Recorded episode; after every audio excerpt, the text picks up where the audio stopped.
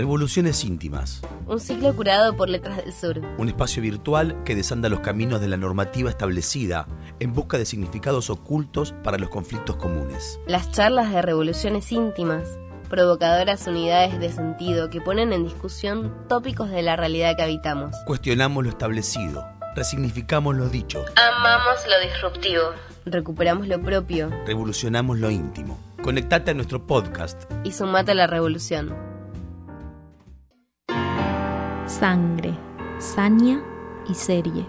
Matar una y otra vez, repitiendo el modus operandi, fue para muchos asesinos una manera criminal de trascender. La escritora argentina Mariana Enríquez, conocida por sus espeluznantes relatos de terror, le abre la puerta al morbo que nos despiertan estos personajes y los repasa en una charla donde no faltan los hombres y mujeres con cuchillos o dientes afilados. Hola Mariana, ¿cómo estás? Hola, ¿qué tal? Buscando una lucecita mejor. Buscando una, una luz para hablar de asesinatos y asesinos. bueno, ¿por qué no? ¿Quién ilumina, ya que estamos hablando de luces, arranco? ¿Quién ilumina a los asesinos y a los asesinados, digamos? ¿Quién pone el foco ahí? ¿Es la policía? ¿Es la sociedad? ¿A quién le interesa iluminar esos asesinatos y asesinos? Es un fenómeno bastante extraño en algún punto porque obviamente son criminales horribles, ¿no? Pero son bastante populares. Y yo creo que uno de los pocos que les, digamos, uno de los muchos que les ponen la luz encima, por un lado son los medios, y después hay como una especie de atracción eh, morbosa por, por los asesinos seriales. Mm. Em, además son una especie de artefacto, o sea, son una especie de, mm, no sé, de representantes de un mundo que ya medio no existe, porque ahora no es tan fácil. Eh, o sea, te agarran muchísimo más rápido.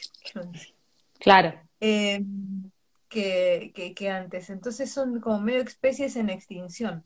Por eso creo que también en, los últimos años empezaban a aparecer em, series tipo Hannibal o Mindhunter, viste, como y, o, si no todas las series de, de, True Crime de Netflix y también los podcasts de True Crime, como si fuese ya casi algo histórico. No es que no pueda pasar, pero es más fácil, o sea, en los años 70 era súper difícil, hay famosos asesinos seriales que se escapaban, no sé, por los techos de las comisarías donde estaban detenidos y pues no los agarraban por día. Em, Así que sí, es una, es un, como una mezcla de, atracción entre el público y los medios bastante. En realidad la policía lo que quiere es que todo esto no se sepa, porque cuando más filtran los datos es más difícil para ellos, pero bueno. Bueno, es que hay una cosa del asesino serial que es un poco entre fantasía y realidad, acá vos me vas a decir, que es el de dejar una huella, o el de dejar una firma, ¿no? Del asesinato. Esto en las películas, en los libros, hablaste de Hannibal, en El silencio de los inocentes, esa mariposa, esa libélula que le dejaba en la garganta. ¿Esa, esa firma es una firma real o es fantasiosa completamente? En general, eh, sí, pero es después de un tiempo. Es como si, no sé, como si después de un tiempo, cuando, cuando adquieren notoriedad, digamos, necesitan eh, poner una firma o tener un nombre. Mm. Última charla que, que, dimos estábamos hablando de Jack el Destripador, que es como el más famoso de todos. Ese es un caso bien, bien peculiar, porque el nombre Jack el Destripador se lo puso, em, a ver, llegó una carta como si fuese la agencia Telam, como si fuese la agencia oficial de noticias. Una carta que decía soy yo, bueno, en fin, escrito en, letra roja, súper prolijo. La policía, por ejemplo, creía que, que, era la, que la carta la había hecho un, un periodista, justamente para, para vender más diarios con el asesino de, del barrio que estaba teniendo como mucha difusión. Y esta carta estaba firmada como Jack el Destripador. Ahora, no se sabe, no hay ninguna prueba de que esa carta sea la carta del asesino, pero el nombre quedó, digamos. Días después, muy poco después, llegó otra carta también ahí, pero esta carta era mucho más macabra. La carta tenía como remitente desde el infierno, no estaba firmada por Jack el Estripador.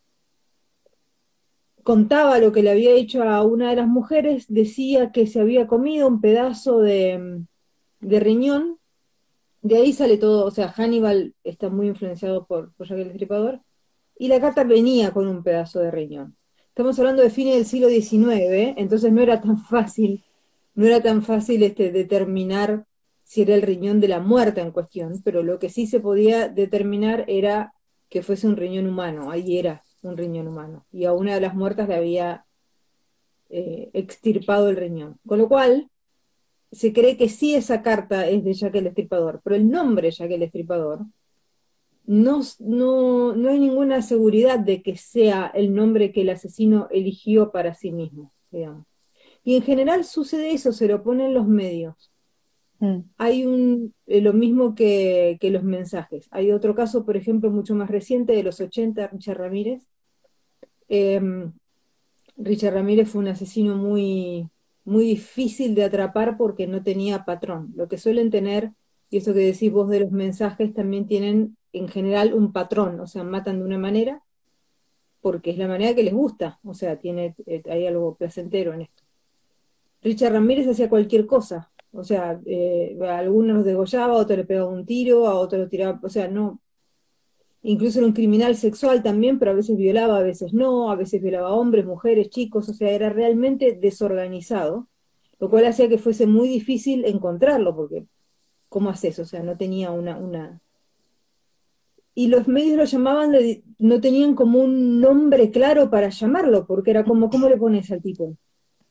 Entonces, eh, no me acuerdo qué medio fue que decidió ponerle The Night Stalker, que es como el merodeador nocturno, el, ¿no?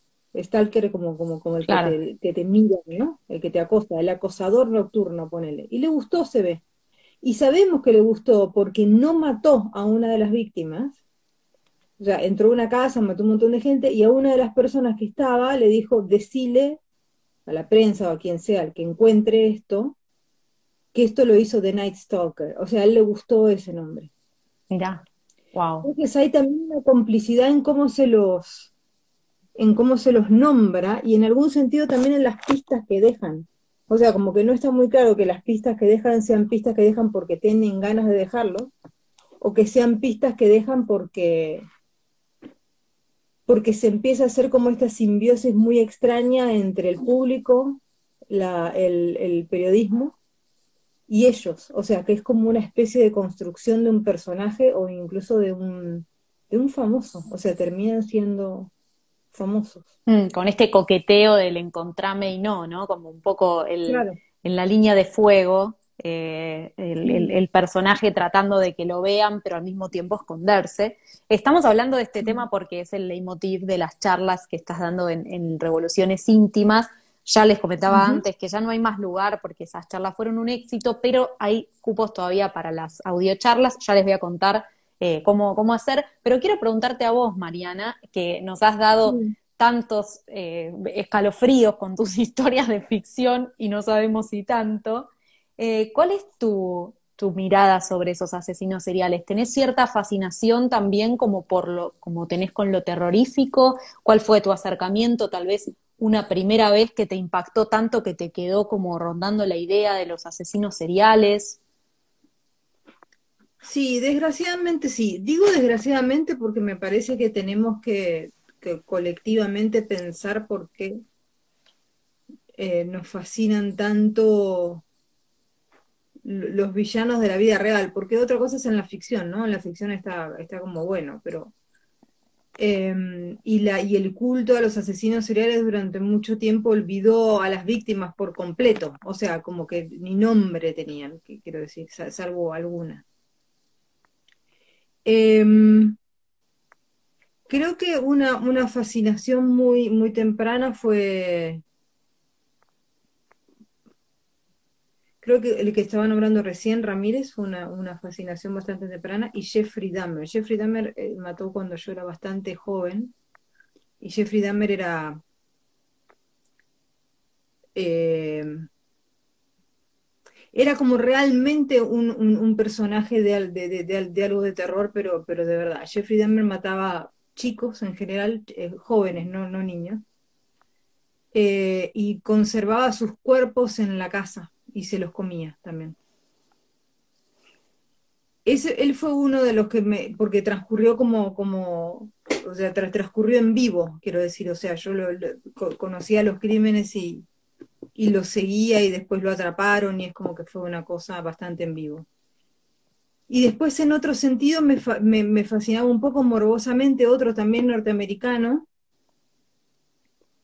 que, al que llegué a través del cine, que es Ed Gein. Ed Gein es un personaje muy particular. Mató en los años 50, mató muy poca gente, mató dos mujeres que se saben, es posible que haya matado hasta cinco, pero no mucho más. Lo que sí era, eh, era necrófilo, o sea, eh, desenterraba mujeres y, ya que estamos hablando de cosas horribles, vamos a decir lo que hacía. Tenía quizás no sexo convencional, pero sí algún tipo de satisfacción con los cuerpos de estas mujeres. Pero sobre todo estaba súper fijado con su mamá. Y las mujeres que mató, las dos eran muy parecidas a su mamá y estaba como tratando de recuperar a su mamá. Cuando él eh, hace, hace, los, eh, hace los crímenes y los crímenes se publicitan bastante, o sea, esto, esto transcurre en, Plainfield, en, en Wisconsin, medio oeste de los Estados Unidos, el que se entera y se obsesiona de todo esto es un escritor que se llama Robert Bloch. Robert Bloch después escribió una novela que es Psicosis y es la película. Es el primero de los asesinos que él inspira. Después al otro que inspira es a Leatherface de la, masacre de Texas. El Leatherface es el que anda con, una cara de piel. Eh, porque él se hizo una cara de piel. Con la, su primera, la primera mujer que mató, creo que se llamaba Martha Raven, se hizo una, una careta de piel. Y hizo muchas cosas con piel. Cuando digo muchas cosas, quiero decir, hizo em, lámparas con piel, se hizo un cinturón con pezones de mujer. No, o ah, sea, como. Está para la feria de artesanal. Era, tipo, era tipo común como un artista, sí. Y es un poco, y se hizo un traje también, un traje de piel de, mujer. Eh, y eso inspiró, obviamente, el silencio de los inocentes. Y este fue un hombre, él murió en los años 80, ya viejo, loco, loco, o sea, nunca estuvo en la cárcel, creo, creo que siempre estuvo en institutos psiquiátricos, y nunca se enteró.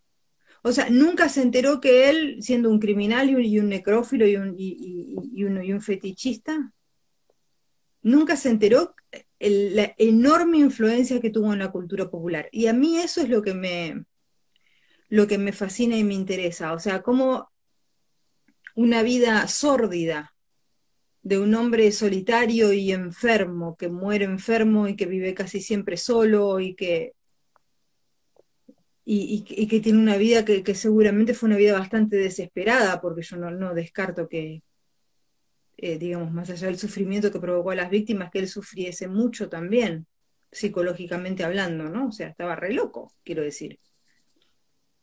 Y esa persona con esa vida así y, todo eso termina influyendo en las vidas de millones y millones de consumidores, digamos de los productos culturales súper exitosos y legendarios, icónicos, en el caso de Psicosis y El silencio de los inocentes también me arriesgaría.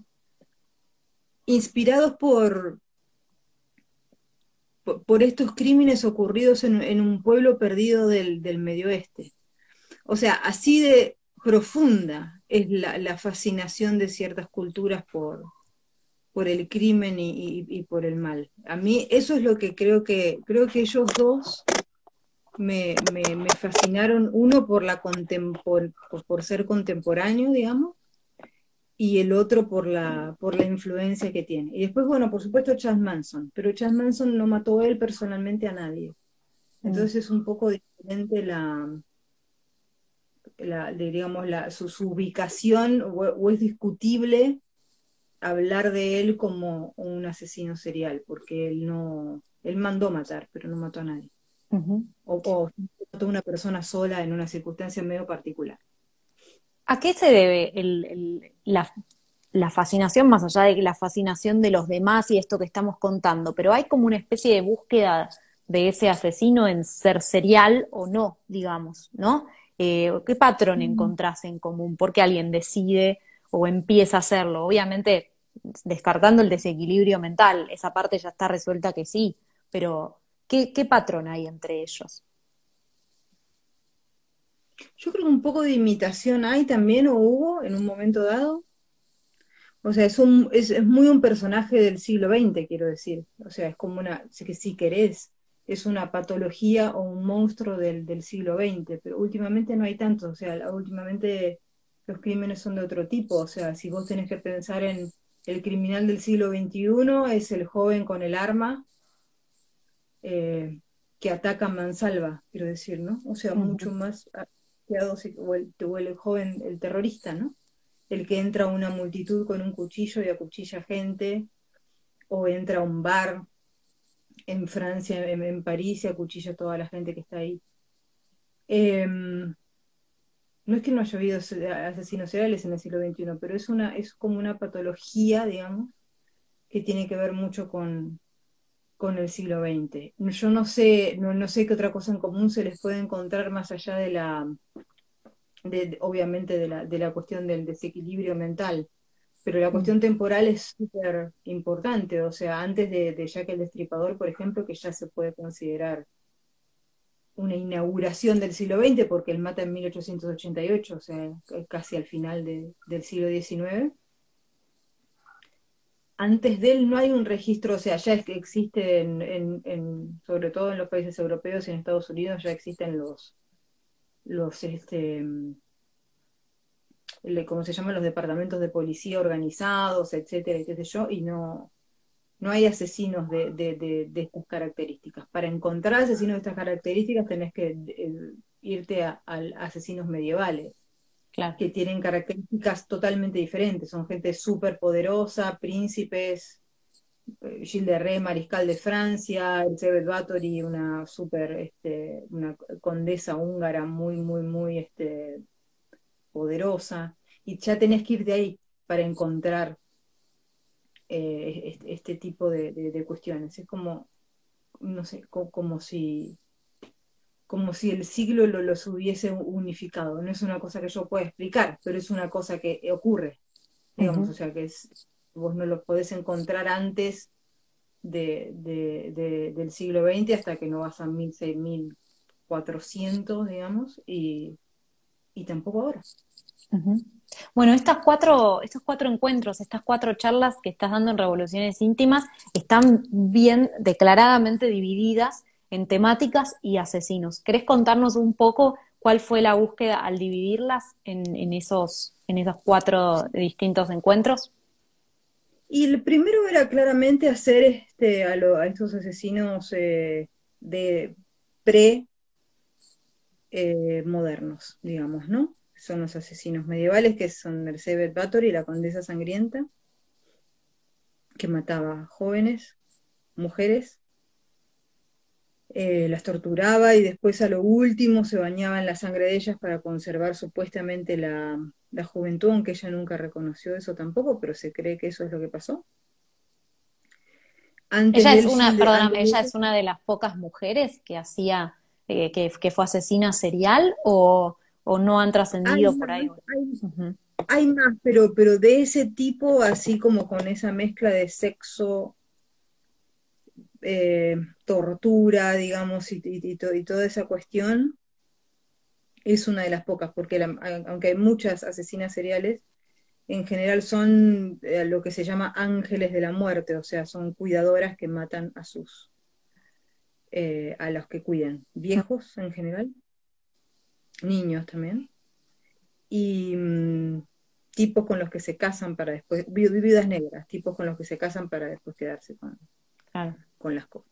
Pero no lo hacen una vez, sino lo hacen varias veces, qué sé yo. Em, y son muy por guita, viste, tipo Gilla Murano, o sea, como cosas así. es otra, es, es como otra característica. Son súper crueles, pero, pero es otra, es otra característica. Ahora esta cosa así muy masculina en el sentido de deseo, tortura y posesión, digamos, física del otro, eh, ella es una de las pocas. Y antes de ella, Gilles de Rey, que mataba a niños, sobre todo, y Gilles de Rey mató, no se sabe cuántos, pero aproximadamente 300, no se sabe cuántos porque los quemaba. Y mm, fue compañero de armas de Juana de Arco, o sea, peleó con Juana de Arco. Era muy amigo de Juana de Arco. La leyenda dice que se enloqueció cuando a ella la quemaron, yo creo que no, pero bueno, y era mariscal de Francia. Mariscal de Francia era como el mayor cargo eh, militar que se podía tener. Y lo agarraron, no por matar chicos, eso, es curioso, y en ambos casos es un poco parecido lo que pasa, o sea, como también para marcar otra época en el sentido de, marcar el poder de, político y de territorio que tenía esta gente. Em, Gilles de Rey lo, agarran porque el tipo se enloquece, o sea, él, él, daba misa sin ser cura, estaba como totalmente chiflado y en un momento dado secuestra un cura y se lo queda como un montón de días, no sé. Y en, el, en esto del, no me acuerdo por qué, pero es un problema como totalmente ridículo. Y en esto de secuestrar al cura y no sé qué, que lo van a buscar, que esto que se pelea con la iglesia local y no sé qué, todo esto a nivel muy alto, ¿no? Porque este tipo era eso, era el máximo mariscal de Francia, más que general, o sea, como una, una, cosa, una cosa especial hecha para cierto tipo de, de militares especiales. Y mm, en esto de recuperar al cura que este tipo que había secuestrado, empiezan las, en, esa investigación y en ese despelote, empiezan las denuncias. O sea, la gente lo ve como medio caer en desgracia y empieza a decir, se llevó a mi hijo hace tanto, bueno, y ahí se inicia una investigación, porque además el cura, el cardenal, digamos, el cura eh, con poder político ahí estaba recontracaliente, entonces eh, decía, bueno, lo vamos a destruir pero no sé si se esperaban que en, ese, en ese lo vamos a destruir pasaba esto. O sea, quizá pensaba que a lo mejor había sido cruel con algún sirviente, había matado a un par de gente, digamos, las cosas normales, entre comillas, que hacían los nobles con muchísimo poder en esa época sobre gente absolutamente invisible. Entonces lo dividí así, como, bueno, esto es como los asesinos pre, digamos, que hacían cosas que casi nadie podía hacer, que casi nadie podía hacer en su época, y que además eran muy cubiertos por el, por el poder y por sus pares también porque vivían en una época muy brutal. Entonces, para llegar a que fuese considerado lo que ellos hacían como una barbaridad, bueno, había que ser muy bárbaro, digamos, porque lo habitual era... El umbral de, violencia estaba demasiado corrido de lo que está ahora, digamos. Eran vidas muy violentas, o sea, era, eran vidas muy cortas, vidas muy violentas, de guerra constante, quiero decir, una familiaridad con la muerte muy, muy diferente a la de ahora, o sea, entonces tenías que ser, que tenías que estar súper loco. Em, después el segundo es solo, ya que el destripador, porque me parece como eso, que cambia, cambia totalmente la historia, digamos, ¿no? O sea, porque ingresa el poder de los medios de comunicación, ingresa la avidez del público por eso, es acusada de los crímenes la monarquía, en términos de confabulación, o sea, una de las, hay millones de teorías de quién fue, ya que el destripador, pero una de las más entretenidas, digamos, de las teorías, es que fue la reina, no ella pero, pero, sí la reina Victoria en ese momento, ¿no? Pero sí que ella mandó, o sea, lo que, ocurre, lo que ocurre, lo que dice esa teoría, que no está comprobada, ¿eh? pero es, lo, que, lo, que te, lo que te marca como un cambio de narrativa que es interesante. Em, lo que dicen es que el, príncipe tuvo un hijo con una chica de este barrio pobre donde se producen, de este barrio pobre de Londres donde se producen los crímenes, Em, la chica es una chica como una vendedora, digamos, ¿no? Y tiene un hijo con ella, este es el tema. Tiene un hijo y la chica es católica. Entonces el terror, digamos, en ese momento era de tener un heredero del trono católico y nacido en secreto, digamos. Entonces, lo que hace la corona en principio es em, dejar que este nene lo cuiden entre las amigas de la chica. O sea, la chica la, sacan del medio y la mandan a un neuropsiquiátrico. Así. O sea, esto es la, teoría. Está, la teoría no está en el aire, ¿eh? o sea, tiene sus. sus eh, eh, está, no, no, pasó esto, pero lo, lo que está, está buena, digamos. Y mm,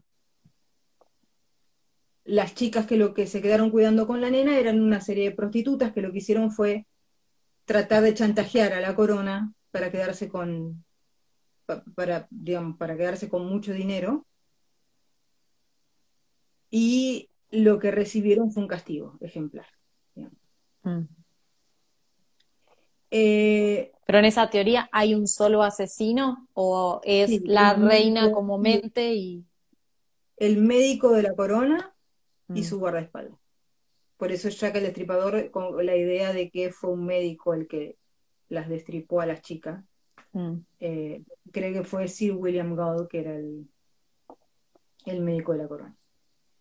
Em, después la, la, otra parte son dos asesinos que también eh, eh, influencian mucho la cultura popular. Uno es uno del que ya hablé, Ed Gein, que es este, el, el, artesano de piel, y el otro es H.H. Holmes, que también es un tipo bastante peculiar porque es un tipo que, se arma como todo, se arma un hotel para matar gente ahí, o sea, es una casa donde y mata gente en em, y la última parte son como los más contemporáneos y mezclar un poco con esto de decir no son todos norteamericanos, porque hay como una idea de que son norteamericanos. Lo que pasa es que los norteamericanos o sea, Estados Unidos se las arregló durante mucho tiempo con cuestiones que son cosas que les preocupan a ellos, la conquista del espacio, los asesinos seriales, la guerra, otras cosas. Hacer con eso eh, industria cultural, quiero decir, ¿no? O sea, uno ve una película sobre Apolo 11 y en realidad es una película de difusión de la NASA. La película es buenísima, pero es una película de difusión de la NASA muchas de las películas de asesinos y de crímenes y qué sé yo tienen que ver con difusión del FBI y de las técnicas de investigación del FBI, cosas por el estilo.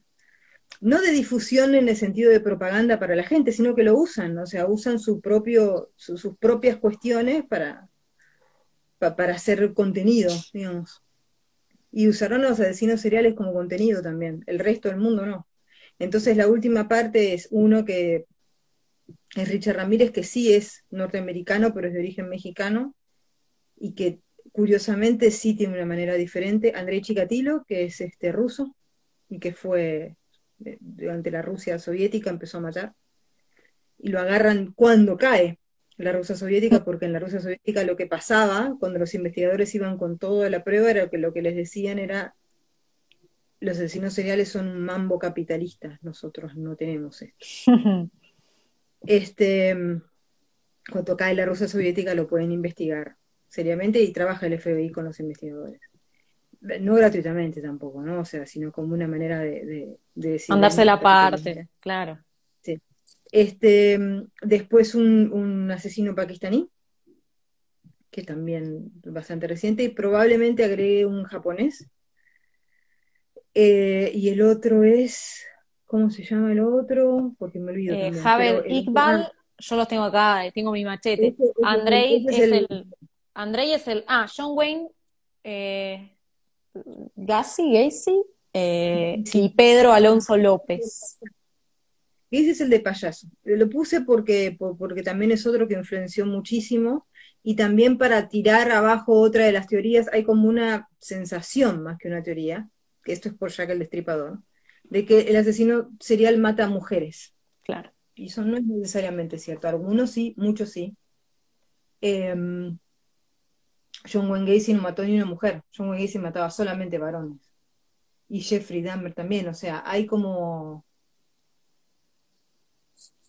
lo, que quiero decir es que es una, es una, eh, no, no, es, no, es, tan dirigido en ese sentido, o sea, es como, es como, como, como, como realmente muy lábil. Y creo que puse a uno colombiano, pero no me acuerdo cuál de todos. No sé si Garavito o el otro, hay varios. Em, porque en Sudamérica también hay. Pedro Alonso López, ¿no es? Ese. Ah. Es colombiano. Es uno de los que más mató en, la historia de todo. Y es como una manera de decir, no es que matan solo mujeres, no es que, son solamente norteamericanos, hay todo. Claro. Em, el corte no es por ahí. Si fuese por ahí sería más, más fácil de, entender de, de, alguna manera, ¿no? Pero, pero, no. Eh, algo en común sí es el, o, en muchos casos en común es el placer de hacerlo. Eh, en ocasiones claramente sexual, quiero decir, o sea, con, actos sexuales, y en otros casos no tanto, pero sí siempre un placer que tiene que ver con, con, esa zona oscura de, la, del placer, ¿no? O sea, es como, e, es, es realmente una, una, perversión muy... O sea, ya el solo hecho de imaginar a los que no nos pasa eso, digamos, sentir este placer sexual con el sufrimiento ajeno, creo que eso es parte también de la, de la fascinación, porque uno se, pregunta, o sea, está bien, nosotros no somos así, pero también somos personas, o sea, entonces, ¿qué nos diferencia tanto de esta gente? Em, y creo que eso es parte del atractivo, ¿no? El tratar de, pensar y tratar de averiguar qué es lo que esta gente la, la pone de esta manera. Sí. Bueno, eh, eh, eso pasa también con otras situaciones de violencia hasta voy a trazar un paralelismo muy ridículo, pero más o menos, ¿no? Como pasar por al lado de un accidente de tránsito y decir, ay, qué horror, pero al mismo tiempo mirar de costadito a ver si llegamos a ver una gota de sangre más o menos, ¿no? Sí, es el morbo. Yo creo que es muy, eh, muy eh, difícil y tirando imposible y casi ridículo moralizar el morbo. O sea, mm. nosotros, las personas, somos morbosas. En todo caso, está bueno, me parece, preguntarnos por qué. ¿no? Y preguntarnos por qué eh, no podemos evitarlo. O sea, qué hace o, qué, o, qué evita el morbo también. Porque a veces yo a veces me, eh, cuando pienso en mis propias fascinaciones morbosas, pienso cuánto de, estás sacando, ¿no? O sea, de vos ahí. O sea, cuánto cuánta oscuridad estás poniendo afuera. Eh, como si fuera una especie de, limpieza, ¿no? O sea, interesarse por la oscuridad ajena también es un poco tratar de, entender la, propia, eh, qué sé yo. Pero, quiero decir, me, cuesta muchísimo la... Creo que es importante sí pensar, estamos en 2021, pensar un poco más en, en las víctimas, o sea, no convertir a esta, a gente en, en, estrellas de rock. Es un poco lo que le pasó a Ed o sea, Ed realmente, tres películas de ese nivel de popularidad, basado en vos, que nada, este, mataste a dos, dos mujeres porque te recordaban a tu madre y te robaste cadáveres de pobre gente y con ellos hiciste sillas. O sea, que eso, digamos, por más espantoso que sea y todo lo demás haya eh, de alguna manera influenciado en la, en, la, cultura popular y en las imaginaciones de, un montón de gente, es algo que me parece que está bueno pensarlo. Mm. O sea, ¿qué, es, digamos, ¿no? O sea, ¿qué, qué, pasó? Porque aunque uno no tenga el dato de que psicosis viene de ahí, todo, el mundo lo fascinó psicosis, y todo el mundo usa el, ¿no? la mm. musiquita. y, y, nada, y todo el mundo ve la peli, todo el mundo quiere decir hay psicosis 2, 3, 4, y la gente va a visitar la casa, y quiero decir, hay, una fascinación con, eso que, excede completamente a este hombre en particular. Pero la verdad es que fue a partir de, este hombre en particular. Bueno, yo voy a tener la suerte de participar de tu charla del sábado y la del sábado que viene. Tengo este, este honor, pero mucha gente seguramente los que nos están mirando no, así que les recuerdo que las audiocharlas las pueden comprar en eh, escribiendo a revolucionesíntimas.gmail.com y después de esto, Mariana, quiero agradecerte por este rato que te has tomado para contarnos un poco eh, todo esto y te esperamos eh, la próxima con más info y obviamente en las charlas. Dale, cómo no. Eh, perdón por mi, desastre lumínico, pero estoy en una, estoy en un. Nadie espera, nadie espera que Mariana Enríquez tenga una casa luminosa con jardín y flores. Te digo la verdad. Yo no sé si en realidad es se cae el mito, pero sí. No, sí tengo, pero hoy, tuve una total catástrofe, tuve catástrofes, este, nada, ando con... Viste que se rompe, esto con esto sí los dejo. ¿No se dieron cuenta una vez que esto sí es sobrenatural? ¿Todo se rompe junto? Sí. O sea, se rompe el lavarropas, pero también se rompe el teléfono, pero también se rompe el disco rígido, pero también se rompe el timbre, pero también viene el cartero cuando te estás bañando y te justo te está trayendo algo que es muy necesario. hoy fue así. Hoy fue Ah, demos por terminado este día. ¿Vos le encontrás una explicación cuando pasa eso o lo dejás al azar y decís basta, por Dios? es, absolutamente el, universo de, diciendo este te voy a hacer pasar un mal día porque yo también me aburro. bueno, terminamos con una serie de seguidilla serial también, ¿no? la, los objetos y las cosas que se, que se vuelven en, contra tuyo. Eh, Mariana, te abrazo fuerte, gracias como siempre por tu talento y por tu tiempo y volveremos a charlar pronto. No, gracias a vos, nos vemos. Seguinos en nuestro canal de Spotify, Letras del Sur Editora, y escucha los episodios de las contratapas de Revoluciones Íntimas. Seguinos en Instagram y Facebook a través de arroba LDS Editora y mirá nuestras novedades en nuestro sitio www.letrasdelsureditora.com.ar.